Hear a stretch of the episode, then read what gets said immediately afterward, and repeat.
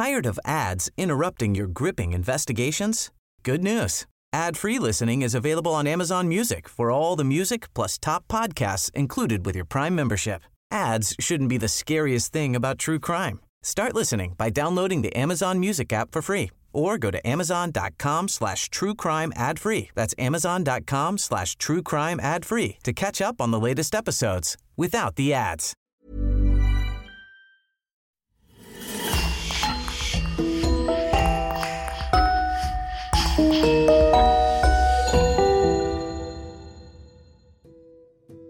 Bonjour et bienvenue à tous pour une nouvelle affaire criminelle. Avant de commencer, permettez-moi de remercier bien chaleureusement notre club élite de Patreon, ainsi que Christophe Vellens, qui sponsorise ce podcast. Si vous souhaitez vous aussi vous impliquer un peu plus dans la réalisation de ce podcast et écouter tous nos épisodes bonus, rendez-vous sur patreon.com slash le coin du crime ou sur la chaîne YouTube du même nom en cliquant sur le bouton rejoindre. Merci à vous tous qui nous écoutez.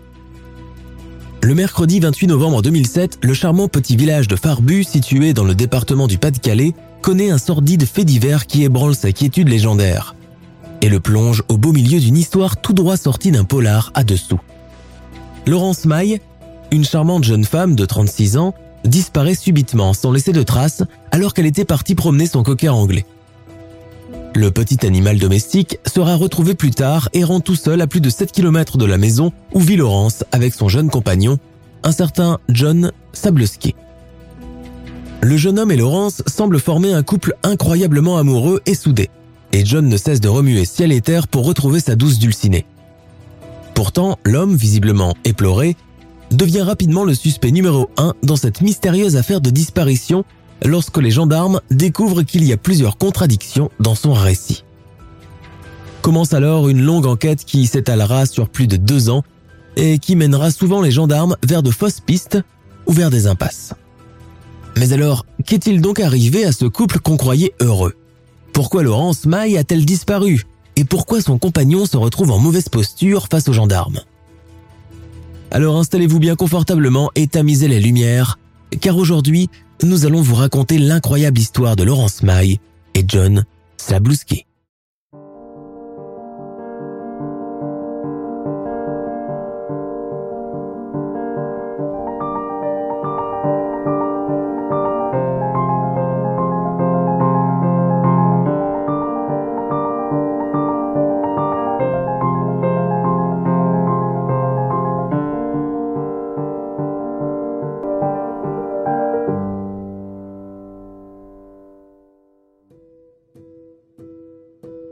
L'histoire commence par un appel téléphonique très urgent à la gendarmerie nationale de Farbu, ce mercredi 28 novembre 2007, vers le coup de 19h15. L'homme au bout du fil est visiblement ému, parlant avec peine et sur un ton qui ne peut dissimuler sa frayeur. Allô, allô Mais répondez donc, bon sang Allô, vous m'entendez? C'est la gendarmerie nationale? Oui, monsieur, c'est la gendarmerie nationale, rue de Saint-Nazaire à Vimy. En quoi pouvons-nous vous aider? C'est, ma compagne. Elle n'est toujours pas rentrée à la maison et je me fais un sang d'encre. J'ai tellement peur qu'il lui soit arrivé quelque chose. Ce n'est pas de ses habitudes et... Calmez-vous, monsieur, s'il vous plaît. Je n'arrive vraiment pas à vous suivre. Vous dites que votre épouse a disparu, c'est bien ça? Oui, oui, s'il vous plaît, faites quelque chose. Elle aurait déjà dû être rentrée depuis des heures maintenant. Elle m'a dit qu'elle allait promener le chien, mais elle aurait déjà dû être à la maison à l'heure qu'il est. D'accord, d'accord. Essayez juste de vous calmer un peu, monsieur, et donnez-moi votre adresse, s'il vous plaît. On va vous envoyer une patrouille sur le champ.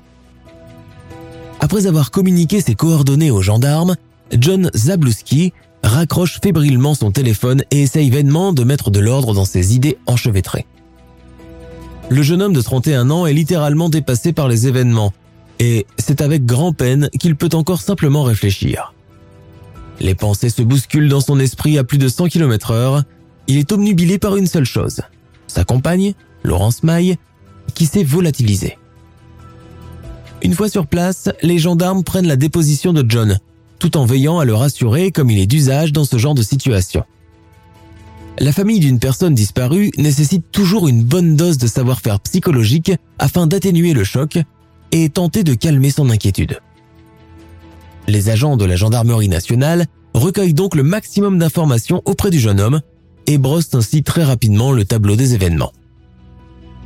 Selon John, en effet, la jeune femme de 36 ans lui aurait indiqué, par texto, qu'elle allait promener son chien.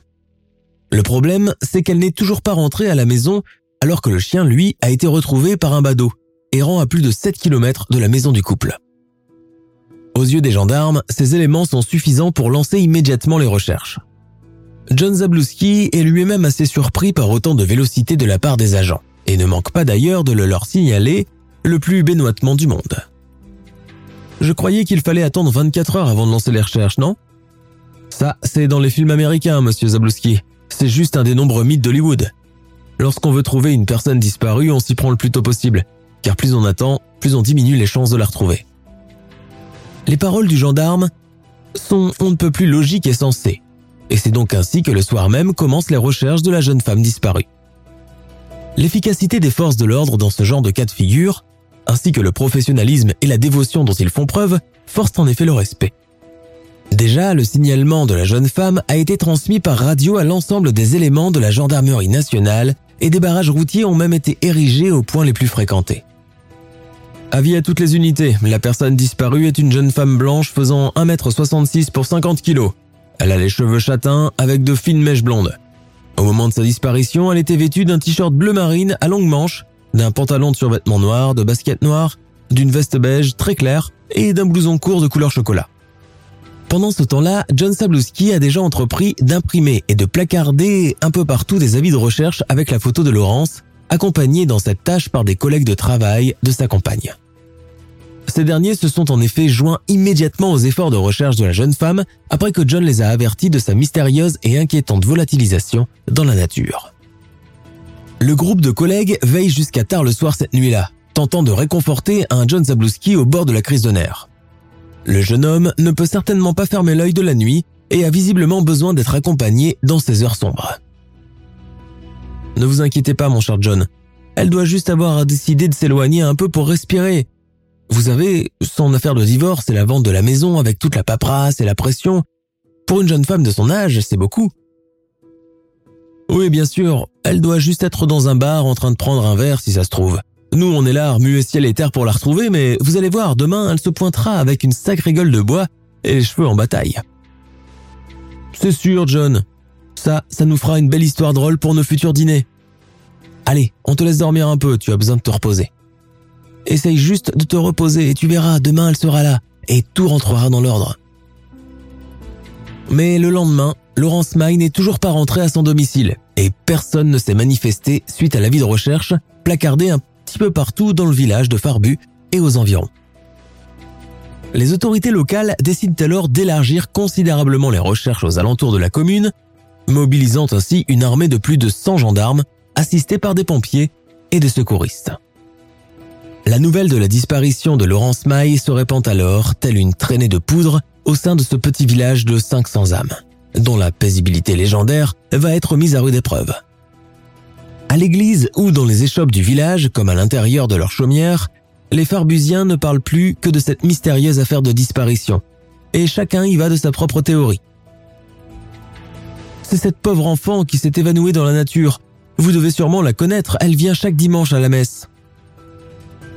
La pauvre, elle était en plein divorce, mais elle avait toujours le visage souriant quand on la croisait dans la rue. Oui, n'est-ce pas? Quelle charmante jeune dame. Mais où a-t-elle bien pu disparaître? Dans quel monde vivons-nous, dites-moi? Vous voulez mon avis? Ce genre de choses ne s'est jamais produit à Farbu. C'est à cause de ces gros poteaux de télécom qu'ils ont installés un petit peu partout dans le département. Ça rend les gens fous, ces foutues ondes électriques. Et ça vous grille le cerveau en moins de temps. Oui, vous m'en direz tant. Oh, Alphonse, arrête avec tes théories à dessous, s'il te plaît, veux-tu? La pauvre jeune femme a sûrement dû être kidnappée par des violeurs l'heure qu'il est. Mon Dieu, ayez pitié d'elle. Et pendant que les discussions et les commérages vont bon train dans le village, les gendarmes organisent de grandes battues avec l'aide de quelques bénévoles dans les petits bosquets et les campagnes environnantes.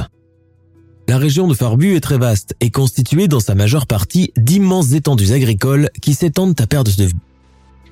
Il faut donc mobiliser le maximum de personnes pour les recherches. Et surtout, il faut faire intervenir des hélicoptères pour la surveillance aérienne.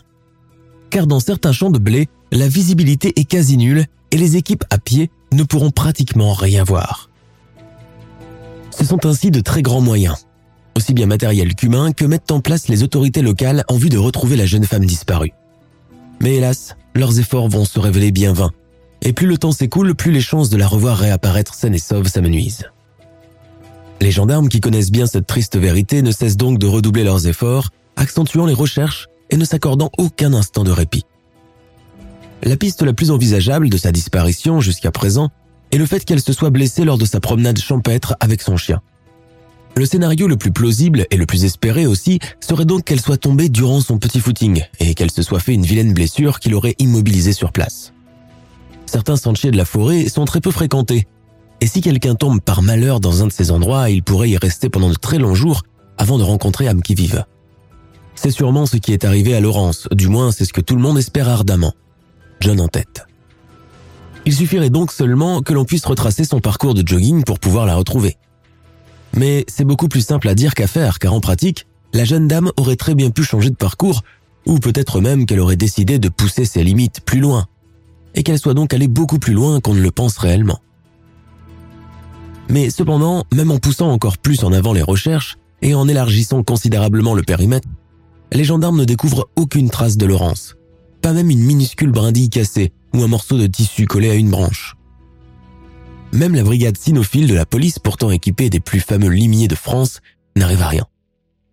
Les chiens policiers ne peuvent flairer aucune piste sérieuse et se contentent de mener leur maître vers des vestiges de randonneurs ou des cadavres d'animaux sauvages. Et pendant ce temps-là, alors que les recherches battent leur train, John Sabluski n'a cesse de remuer ciel et terre pour retrouver sa compagne. Le jeune homme s'est décidé à utiliser tous les moyens disponibles afin de faire avancer les recherches. Il est donc allé voir les médias comme ultime recours, suppliant presque les journalistes de l'aider pour retrouver sa pauvre femme disparue. S'il vous plaît, pour l'amour du ciel, faites passer son avis de recherche dans vos journaux. C'est le seul moyen de toucher le plus de gens. Il doit bien y avoir un de vos lecteurs qui l'aurait aperçu dans les bois ou près de sa ferme, un promeneur l'aurait sûrement vu quelque part. Elle ne peut pas s'être volatilisée dans les airs tout de même. Le jeune homme harcèle littéralement aussi les gendarmes, leur téléphonant presque tous les quarts d'heure pour leur demander s'ils ont retrouvé Laurence, ou s'ils ont, au moins, découvert une piste. L'attitude excessive de John Sabluski peut tout de même aisément s'expliquer, car d'après les dires et les racontars, lui et la jeune femme disparue formaient un couple très heureux et soudé. Il est vrai qu'ils n'étaient ensemble que depuis une année et des poussières, mais tous ceux qui les connaissent jureraient sur la tombe de leur mère que le couple était uni par des liens très forts et passionnels. L'excès de zèle de John Sabluski quant à l'organisation des recherches pour retrouver sa compagne est donc indubitablement motivé par un véritable amour. Quoique... Car les enquêteurs commencent sérieusement à douter de l'innocence du compagnon de la jeune disparue. La raison est qu'ils ont trouvé plusieurs zones d'ombre dans son récit. Ainsi, au moment de sa déclaration initiale aux gendarmes, John a incriminé l'ex-mari de Laurence. S'il lui est arrivé quelque chose, je ne lui pardonnerai jamais. C'est son ex-mari, je vous dis. Il devait se retrouver ce soir-là chez le notaire d'ailleurs, pour la vente de la maison. C'est un sale jaloux, croyez-moi. Il n'aurait pas avalé la pilule que sa femme prenne l'argent de la maison et qu'elle le quitte pour venir vivre avec moi. Il l'a sûrement kidnappé ou pire. C'est un vrai malade cet homme-là. Il faut l'arrêter. Les enquêteurs ont bien évidemment suivi cette piste pendant un instant, avant de se rendre compte finalement que la relation entre Laurence et son ex-mari était au beau fixe, et qu'ils entretenaient même des rapports très courtois. L'ex-mari n'avait donc aucune raison particulière pour en vouloir à son ex-femme, hormis peut-être le fait qu'elle soit en couple avec un autre. Décidément, le profil psychologique d'Alain, l'ex-mari, ne correspond pas vraiment à celui d'un amoureux transi, rongé par la haine et la jalousie, et prêt à en découdre par tous les moyens. Non, pour les gendarmes, Alain n'est pas vraiment une bonne piste et il n'a très probablement rien à voir avec la malheureuse disparition de la jeune femme. Si à ce stade les gendarmes voient l'ex-mari comme étant au-dessus de tout soupçon, il en est tout autrement en ce qui concerne John Zabluski. Le tapage médiatique qu'il a instigé et son anxiété de plus en plus exubérante ont fini par le faire suspecter par les autorités. Mais en démocratie, on le sait bien, un coupable est innocent jusqu'à preuve du contraire. Il faut donc des preuves matérielles et substantielles afin de pouvoir confondre le jeune homme, dont le contour psychologique laisse transfigurer un habile manipulateur et un narcissique accompli. Pour les gendarmes, il ne fait plus aucun doute que John Zabluski a quelque chose à cacher. Et il le fait bien pour tout dire. Mais l'instinct des fins limiers de la gendarmerie nationale ne peut pas être berné si facilement. Ces hommes et ces femmes en uniforme possèdent des années d'expérience derrière eux à confondre les menteurs, et ils sont aussi efficaces pour débusquer les affabulations qu'un détecteur de mensonges du FBI. Alors, pour récolter des preuves solides qui leur permettraient de briser la carapace de John et l'obliger à leur révéler ce qu'il est visiblement en train de cacher, ils demandent à la juge d'instruction chargée de l'affaire de leur signer un mandat de perquisition pour fouiller le domicile du couple. Messieurs, très honnêtement, je ne comprends pas pourquoi vous souhaitez fouiller la maison. La dame a disparu dans la nature, elle était en train de promener le chien et n'est pas revenue. Vous pensez sincèrement que vous trouverez quelque chose dans son domicile? Madame la juge, nous soupçonnons son compagnon, Monsieur John Zabluski, d'être derrière sa disparition. Son comportement est très louche et je suis sûr qu'il nous cache quelque chose. Mais il nous faut des preuves. On doit fouiller la maison. Mais qu'est-ce que vous me chantez là? Vous avez bien écrit dans vos rapports préliminaires que M. Zabluski et sa compagne disparue formaient un excellent couple, et que le jeune homme ne cesse d'ailleurs de remuer ciel et terre pour la retrouver. À tel point qu'il vous appelle quasiment toutes les cinq minutes pour savoir si vous avez de ses nouvelles. Parfaitement, Madame la juge. Mais l'enquête que nous menons nous incite à penser que tout ceci n'est qu'un simulacre de la vérité et que ce monsieur Zabluski nous cache quelque chose de terrible. Hum, vous croyez Alors qu'il en soit ainsi, je vais tout de même pas remettre en doute votre instinct de gendarme. Il a déjà fait ses preuves par le passé. Vous avez votre mandat. Munis du précieux sésame judiciaire dûment signé par la magistrate, les gendarmes vont alors faire intervenir une équipe spécialisée dans les scènes de crime, avec tout leur attirail scientifique et leur combinaison blanche hazmat. La maison du couple se transforme alors en un instant en une vaste scène de crime avec des rubans jaunes et des petits drapeaux rouges plantés un peu partout. Tandis que des agents de la police scientifique analysent consciencieusement les moindres recoins avec leur matériel high-tech. Le spectacle est vraiment digne d'une série américaine à la NCIS, et chaque recoin du pavillon est ainsi quasiment examiné à la loupe. Mais au premier coup d'œil, on ne trouve rien qui peut être classé comme un indice, ou qui peut incriminer John dans cette affaire de disparition. Il est donc grand temps de passer aux choses sérieuses en sondant les lieux à l'aide de la fameuse lumière noire. Car à côté des indices visibles sur une scène de crime, se cachent la plupart du temps des éléments tout aussi essentiels, comme des traces de fluides organiques tels que le sang, la sueur ou le sperme, mais qui sont totalement invisibles à l'œil nu. L'utilisation d'une lampe aux propriétés particulières, appelée communément la lampe de Wood, permet de les repérer alors très facilement. La lampe à ultraviolet est donc préparée avec soin, L'intérieur de la maison également, qu'on obscurcit totalement. On met la lampe en marche. Toutes les voix se taisent instantanément et un silence s'abat d'un coup sur les lieux. Tout d'abord, chacun est captivé par cette étrange lumière qui fait luire les combinaisons des agents et qui rend le blanc de leurs yeux et de leurs dents étincelant de blancheur. Mais contrairement à ses collègues, l'opérateur de la lampe est plutôt concentré sur les sols de la maison, pointant sa lumière sur les parquets de chaque chambre, examinant au passage les murs et même les plafonds. Soudain, le jeune agent se fige en plein mouvement, et il crie frénétiquement. Chef, chef, par ici, je l'ai trouvé. Oh mon Dieu, ça a dû être un véritable bain de sang, regardez-moi ça, il y a des litres d'hémoglobine ici. Oh mon Dieu, quel massacre. C'est la chambre à coucher du couple. Regardez-moi le lit conjugal, on dirait qu'on y a saigné un goré. Mon Dieu, quelle affreuse quantité de sang. Malgré leur expérience et tout le sang-froid dont ils font habituellement preuve, les gendarmes ont tous blémi sous le choc de cette découverte car devant eux, dans la chambre à coucher qui paraissait immaculée tout à l'heure sous la lumière du jour, apparaissent désormais d'innombrables taches de sang. Il y en a pratiquement partout sur le sol, mais aussi sur les murs et même au plafond, où on peut clairement distinguer les éclaboussures sous la lumière noire. Mais c'est le lit conjugal qui est le plus terrifiant à voir, car les draps soigneusement faits n'arrivent pas à recouvrir l'immense tache de sang qui macule le sommier. Les gendarmes devraient être heureux d'avoir enfin trouvé un indice plus que substantiel, mais en vérité ils sont plutôt pétrifiés devant ce spectacle macabre et vraiment désolés aussi pour la jeune femme disparue, car ce sang ne peut être que le sien. Effectivement, comme le confirment très rapidement les analyses faites par le labo scientifique de la gendarmerie nationale, c'est le sang de la pauvre Laurence Maille qui macule la chambre à coucher. On en retrouve également dans le véhicule de John en bien moindre quantité certes, mais c'est bel et bien le sang de la jeune femme disparue. Nous sommes au petit matin du 5 décembre 2007. Les traces de sang de Laurence Maille trouvées en abondance dans la maison où elle vivait avec John ne laissent rien présager de bon. Les chances de retrouver la jeune femme vivante ont fondu comme neige au soleil. Maintenant, il est grand temps de confondre John Zabluski avec les preuves irréfutables que les gendarmes ont mises au jour. Alors, monsieur Zabluski, est-ce que vous pouvez nous expliquer d'où provient tout le sang que nous avons retrouvé dans votre chambre à coucher et sur le lit? Euh, bah enfin, vous savez bien, s'il y a du sang sur le lit, c'est qu'elle avait probablement ses règles. Bien sûr. comme toutes les femmes en ce bas. Mais monsieur, il faut savoir que la quantité d'hémoglobine qu'on a découverte dans la chambre est extrêmement disproportionnée par rapport à ce que vous tentez d'insinuer. En fait, il y a tellement de sang que l'on se serait cru dans un abattoir.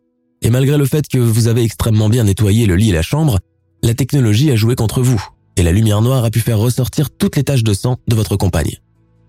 Vous pensiez avoir dissimulé les traces de votre forfait en frottant les murs et les planchers comme un forcené, mais la lampe à ultraviolet a révélé votre sale petit secret, n'est-ce pas? John Zabluski n'écoute plus les derniers mots du gendarme. Il pense à la prison. Il pense au cataclysme judiciaire qui va s'abattre sur sa pauvre tête. Il pense à une cellule miteuse d'un pénitencier de campagne où le froid et l'ennui seront ses seuls compagnons. Il pense également à sa compagne disparue, la pauvre Laurence, dont les trois syllabes de son nom ne cessent de se répercuter à l'intérieur de ses tympans. Comme si des millions de voix à l'intérieur de sa tête scandaient son nom en même temps. Laurence Où est Laurence? Laurence Dites-moi où est-ce que vous cachez Laurence? Et je vous assure, monsieur Zabluski, que vous ferez face à plus de clémence de la part des magistrats lors de votre procès. Allez, dites-moi simplement où aller. Où est-ce que vous avez mis Laurence? John sursaute au nom de sa compagne. Perdu dans ses pensées, il avait cru l'entendre dans sa tête. Il regarde le gendarme comme s'il venait juste de se réveiller d'un rêve étrange, et prenant une grande inspiration, il ouvre enfin la bouche. Je vais vous dire, moi, où est Laurence. Elle est morte et enterrée, Laurence. Elle repose à six pieds sous terre, et c'est moi-même qui l'y ai mise là-bas. Pouvez-vous nous indiquer l'endroit exact où vous l'avez inhumée? Bien sûr, je n'étais pas ivre tout de même. Je pourrais vous y emmener les yeux fermés, c'est à seulement quelques kilomètres d'ici. Mais je dois vous prévenir que ce n'est pas moi qui l'ai tuée elle se l'est faite toute seule. Elle s'est suicidée, voyez-vous, et j'ai complètement paniqué quand je suis rentré à la maison et que j'ai vu tout ce sang et son corps sans vie. Je me suis dit que l'on m'accuserait à tort de l'avoir tuée, vous comprenez? Je vous en prie, continuez. Ben là, il a rien à ajouter. J'ai vu le sang, je me suis affolé, j'ai pris son corps et je l'ai amené au bois de Vimy. J'ai réussi à creuser un trou avec le peu de force qu'il me restait, et j'y ai dissimulé le corps de Laurence. C'est la vérité, je ne vous mens pas. Je peux vous montrer l'endroit maintenant si vous voulez. L'horloge affiche 2 heures du matin, mais l'urgence de la situation est telle que l'on réveille la juge d'instruction. Tout ce beau monde se dirige donc vers le bois de Vimy, une vieille forêt domaniale composée en grande majorité de chênes et de hêtres imposants et plusieurs fois centenaires. Cette large forêt s'étend sur le territoire de plusieurs communes. Angres, Bayeul-sur-Berthou, Farbu, Givenchy-en-Goël, Neuville-Saint-Va, Souchet, Tellu et Vimy. Elle est en partie interdite au public parce que non encore déminée. Le vieux bois a été en effet le théâtre de violents combats pendant la Première Guerre mondiale et il s'y trouve encore aujourd'hui des centaines d'obus chimiques non explosés enfouis dans le sol et qui présentent donc un sérieux risque pour les riverains. Mais John sait très bien où aller et malgré l'obscurité glauque et opaque de cette nuit sans lune, il finit par amener le groupe jusqu'à l'endroit précis où il a enterré le corps de son ami. Voilà, c'est ici. Son corps est juste là, sous ses fourrés. Faites attention à la déterrence, s'il vous plaît. Ne lui abîmez pas son beau visage avec vos outils. Bientôt, sous les coups de pelle énergétique des gendarmes, on peut voir le bout de ce qui semble être un sac en plastique. Délicatement, les agents retirent la terre restante et exhument le corps de la pauvre jeune femme, dont les affres de la souffrance et de la douleur les plus atroces sont restés marqués sur son visage en une ultime grimace tordue. Elle devait avoir beaucoup souffert avant de mourir. Ses pieds et ses poings sont liés avec du ruban adhésif. Tous les regards se tournent vers John qui affiche un air abattu, totalement affligé, et qui commence à pleurer comme une madeleine. Il déclame d'un air pathétique. Oh mon petit poussin, quel malheur s'est abattu sur nous. Je suis tellement désolé pour tout. J'aurais dû être là avec toi, tu le méritais. Oh non, non. Oh mon Dieu, s'il vous plaît, non. C'est là une belle tentative de paraître innocent, se disent alors les gendarmes. Il joue la comédie alors même que c'est lui qui a mis sa compagne sous terre. Que va-t-il encore inventer cette fois pour se disculper? Tandis que les preuves matérielles les plus irréfutables s'accumulent contre lui. Alors, monsieur Zabluski, vous dites que ce n'est pas vous qui l'avez tué, mais nous sommes bien d'accord que c'est vous qui l'avez mise sous terre. Cela s'appelle une dissimulation de preuves dans le code pénal, et même dans ce cas, très improbable soit dit en passant, où vous ne l'auriez pas tué vous-même, vous êtes d'ores et déjà passible d'une lourde peine pour la dissimulation de son corps. Une coopération de votre part à ce stade de l'enquête ne vous sera que bénéfique, croyez-moi sur parole quand je vous le dis et ça pourra peut-être même vous éviter un long séjour en prison. Pensez-y seulement. Mais monsieur l'agent, je vous ai dit que je ne l'ai pas tué, comment aurais-je pu le faire? Laurence et moi, on était amoureux, vous savez. C'était mon petit sucre d'orge adoré, mon âme sœur, le soleil de ma vie. Comment diable aurais-je pu la tuer? Mais elle prenait des mauvais médicaments depuis quelque temps et ça la bousillait.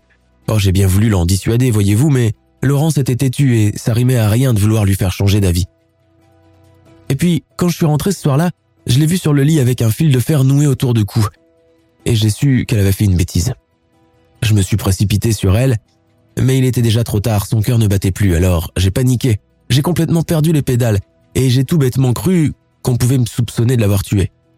J'ai donc soulevé son corps chétif, et je l'ai amené dans le coffre de ma voiture, puis j'ai conduit jusqu'au bois de Vimy, que je connaissais bien parce que j'y fais souvent mon footing. Et là, j'ai creusé tout en pleurant la perte de ma douce compagne, et j'ai mis son corps que j'ai embrassé pour la dernière fois avant de la recouvrir de terre et de quelques feuilles mortes pour ne pas attirer l'attention. Voilà. C'est la vérité et je suis prêt à en témoigner sous serment. Ainsi donc, John Zabluski affirme qu'il a peut-être bien dissimulé le corps de sa compagne, mais qu'il est totalement étranger à sa mort. C'est donc la parole d'un vivant contre celle d'une personne décédée. Mais c'est le médecin légiste qui aura finalement le dernier mot. L'autopsie du corps de Laurence Maille révèle en effet des traces flagrantes de strangulation, ce qui correspond en partie aux déclarations de John selon lesquelles la jeune dame se serait pendue avec un fil de fer. Le fait d'avoir dissimulé le corps, donc d'avoir cherché volontairement à brouiller les pistes, va être reproché à John. Et non pas un meurtre, du moins c'est ce qu'il croit ou ce qu'il espère. Car ni les gendarmes ni la juge d'instruction ne sont dupes. Et pour être totalement clair, personne à ce stade ne croit plus un mot de ce que raconte le jeune homme. Il y a bien des traces de strangulation en effet, mais il y a aussi des traces de commotion sur la tête de la jeune femme, ainsi qu'une multitude d'échymoses sur son visage. Ces nombreuses blessures sont probablement à l'origine de tout le sang retrouvé dans la chambre à coucher du couple, ainsi que sur leur lit conjugal. Laurence ne peut pas s'être fait ces graves blessures toute seule. Elle ne s'est tout de même pas prise la tête dans ses mains et a commencé à se la cogner contre les murs. Quelle absurdité. Et pour finir, il y avait la question de ses médicaments. Le zolpidem, un puissant sédatif retrouvé dans le corps de Laurence Maille en quantité six fois supérieure à la dose thérapeutique. Cependant, ces médicaments n'ont jamais été prescrits à la jeune femme, mais plutôt à son compagnon, puisqu'on en a retrouvé les ordonnances. John a donc drogué sa compagne dans le but, très probablement, de préparer son vil méfait. Cela ne fait donc aucun doute pour les gendarmes, tout comme pour les magistrats. Ils ne croient pas un seul instant que la jeune femme se soit elle-même donné la mort, et surtout pas de cette façon horriblement barbare. Il s'agit là d'un meurtre en bonne et due forme, et John Zabluski est le principal suspect. Il est donc incarcéré et placé sous les verrous en attendant que l'enquête dispose de plus d'éléments pour faire débuter son procès. Il est accusé du meurtre de sa jeune compagne et d'avoir dissimulé son corps afin de brouiller les pistes. Mais le jeune homme n'en démord pas de son histoire à dormir debout et continue toujours de plaider son innocence, les larmes aux yeux. Tout le monde sait que ce ne sont que des larmes de crocodile, car à ce stade de l'enquête, il est clair et net que ce manipulateur est tout bonnement en train de mentir car il a bien trouvé ses aises en détention. Et entre deux séances d'entraînement, il finit par élaborer un autre plan pour se sauver de son pétrin. Écoutez-moi, je vais vous dire ce qui s'est vraiment passé cette nuit-là. Il faut me croire parce que je n'ai plus rien à perdre. J'ai gardé le silence car j'avais peur, mais là, je risque de croupir en prison pour le reste de ma vie pour un crime que je n'ai même pas commis. Ce n'est pas moi qui ai tué Laurence, c'était ce sale nabot de Marcelo. C'est un criminel endurci qui opère avec ses amis à Lens. Il m'a approché un jour pour me mêler à ses petites manigances, mais j'ai refusé. Et pour se venger, il est venu avec ses copains et ils ont tué ma chérie. Ces sales assassins. Ils n'ont eu aucune pitié. J'espère qu'ils pourriront en enfer. Bien que cette histoire ne trouve sa place dans aucun scénario logique, les gendarmes ne la négligent pas pour autant et entreprennent de chercher ce Marcelo et sa bande. Ils gaspillent ainsi un temps fou à chercher quelqu'un qui n'existe même pas, tandis que John Zabluski s'amuse à les voir se démener ainsi au milieu de ce patchwork de mensonges qu'il a réussi à tisser. Entre-temps, il continue de soumettre à la justice des demandes de remise en liberté provisoire qui lui sont toutes refusées. Le procès de John Zabluski démarre finalement au mois de mars 2011 à la cour d'assises du Pas-de-Calais, dans une ambiance quasiment électrique. L'anxiété générale est palpable au tribunal, aussi bien chez les parents et amis de la défunte Laurence Maille que chez les magistrats et même les membres du jury. Seul l'huissier de la cour, qui affiche un air austère, semble ne pas être affecté par cette atmosphère lourde qui emplit les lieux. L'avocate des parents de Laurence, maître Marianne Bleitrack, sait que cela sera une tâche difficile de faire sortir la vérité de la bouche de John. S'adressant en aparté avec maître Julie Gorny, l'avocate de l'accusé, elle lui dit très franchement Vous savez, les parents de Laurence sont très âgés et tout ce qu'ils souhaitent, c'est de connaître les circonstances et les causes de la perte de leur fille unique. Mais je crains sincèrement qu'ils ne connaîtront jamais la vérité. On a affaire au roi des menteurs en personne. Il me rappelle beaucoup David Otia. Mais Maître Gorny ne peut que se plier au code de déontologie de sa profession en prenant inconditionnellement la défense de son client, bien qu'elle sache pertinemment au fond d'elle que sa version des faits ne tient pas la route. Conciliante et surtout très diplomate, elle répond alors à l'avocate de la partie civile. Nous sommes vraiment conscients que l'apparence du dossier ne plaide pas beaucoup en faveur de mon client, mais il continue de nier en bloc toutes les accusations et ne cesse de dire qu'il aimait Laurence et qu'il n'avait aucune raison de lui faire du mal. Cependant, contre toute attente, alors que tout le monde s'attend à ce qu'il plaide encore une fois son innocence, John Zabluski s'adresse à la juge en ces mots. Je plaide coupable, votre honneur. Après tant de mensonges et de déclarations absurdes et abracadabrantes, après tant de peine pour la famille de Laurence, et après tant d'efforts de la part des magistrats et de la gendarmerie nationale, il va enfin parler et avouer son crime horrible. Toute l'audience retient alors son souffle. L'accusé commence à parler d'une voix chevrotante au début, puis prend de plus en plus d'assurance à mesure que les mots sortent de sa bouche. Aujourd'hui, je suis là pour dire ce qui s'est réellement passé. En voyant son papa et sa maman, je ne peux plus continuer dans mes mensonges, alors, oui j'avoue, j'ai tué Laurence. Je m'en veux tellement, si seulement vous saviez à quel point. On s'est disputé et les choses ont très vite dégénéré. Je ne voulais vraiment pas que ça aille aussi loin, je vous le jure, votre honneur. Elle a commencé à me frapper, j'ai riposté, et elle portait un collier fantaisie. Je l'ai tiré vers moi et sous le feu de l'action, je l'ai étranglée avec. Et quand je me suis rendu compte qu'elle était morte, j'ai paniqué et j'ai dissimulé son corps dans le bois de Vimy. Ces aveux se répercutent dans la salle d'audience silencieuse, telle une pluie de grêle, provoquant l'indignation de l'audience et son horripilation. La mère de Laurence, une pauvre vieille dame de 80 ans qui n'en peut plus d'entendre les détails affreux de la mort de sa fille unique, finit par piquer une crise. On appelle le SAMU, car la pauvre dame fait une syncope et il faut l'évacuer d'urgence du tribunal car on craint que les émotions ne finissent par la tuer. John avoue avoir tué sa compagne, mais selon lui, ce n'était pas prémédité, c'était juste un accident. Il la tue, mais sans le faire exprès. Cela s'appelle un meurtre, pas un assassinat. En effet, un assassinat est un meurtre prémédité, commis en pleine connaissance de cause et qui a été préparé en amont. Donc plus grave qu'un meurtre. Or, la peine encourue pour un meurtre est bien moindre que pour un acte prémédité. Mais l'avocat de la défense ne gobe pas pour autant cette version des faits qui pourrait faire une grande différence au niveau du verdict de ce procès. Pour lui, ce n'est là qu'une tentative de flouer son monde encore une fois et d'essayer d'avoir la peine minimale pour son crime ignoble. Le magistrat demande donc la peine la plus lourde pour l'accusé qui selon lui ne mérite aucune pitié de la part de la justice. Après trois jours de procès et plusieurs heures de délibération, les jurés sont prêts à rendre enfin leur verdict. Monsieur John Zabluski, la Cour vous déclare coupable pour le meurtre de Madame Laurence Maille et la dissimulation de son corps dans la journée du mercredi 28 novembre 2007. Pour ce crime ignoble et inhumain, on vous condamne à ce jour à 30 ans de réclusion criminelle, assortie d'une période de sûreté de 20 ans. La Cour est levée. Un grand soulagement s'abat alors sur l'audience, crispée pendant tout l'énoncé du verdict. Enfin, le meurtrier va payer pour son terrible crime. 30 ans de prison C'est bien peu. On aurait dû le condamner à la prison à vie ou même pire, à la chaise électrique, si vous voulez mon avis. Il a 31 ans, le pauvre. Eh bien, c'est bien fait pour lui. Il ne sortira de derrière les barreaux que lorsqu'il aura 61 ans. Il vieillira en cellule, cet assassin. Ce n'est que justice. Tout le monde y va de son petit commentaire sadique dans un joyeux brouhaha de revanche, mais pour John, toujours immobile dans le box des accusés, le choc de la condamnation l'a plongé dans un profond silence. Le regard hagard, il se fait escorter par les huissiers jusqu'à la sortie du tribunal, où il est remis à la police afin d'être transféré en prison. Mais le meurtrier de Laurence Maille ne s'avoue pas vaincu pour autant, car quelques jours seulement après le procès, il demande à faire appel de la sentence. Le jeune homme s'en tient toujours à sa dernière version des faits, à savoir qu'il l'a tué, mais que ce n'était qu'un accident. Il espère ainsi encore une fois diminuer sensiblement sa peine, voire même de la commuer en une peine de travaux d'intérêt général. Cette fois, et comme pour le dissuader à jamais de faire appel, l'épée de la justice s'abat encore plus lourdement sur sa tête il écope de la même condamnation que lors du premier procès, avec en supplément une obligation de suivi socio-judiciaire d'une durée de 10 ans après sa sortie de prison, ainsi qu'à une amende de 40 000 euros de dommages et intérêts. Nous sommes à la fin de notre émission du jour. N'hésitez pas à écouter les autres émissions du podcast et à prendre 5 secondes pour nous laisser un 5 étoiles sur iTunes. C'est vraiment très important pour nous. Vous pouvez aussi vous abonner pour ne pas rater les prochains épisodes et nous suivre sur Facebook pour nous en proposer de nouveaux. Merci et à bientôt.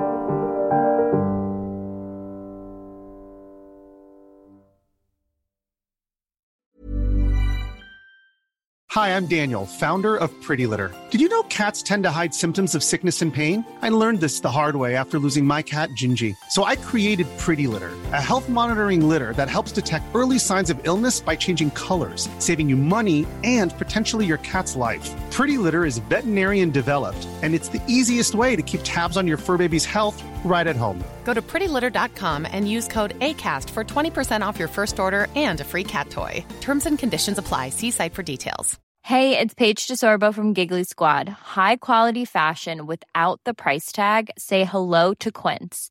I'm snagging high end essentials like cozy cashmere sweaters, sleek leather jackets, fine jewelry, and so much more. With Quince being 50 to 80% less than similar brands and they partner with factories that prioritize safe ethical and responsible manufacturing. I love that. Luxury quality within reach. Go to quince.com slash style to get free shipping and 365 day returns on your next order. quince.com slash style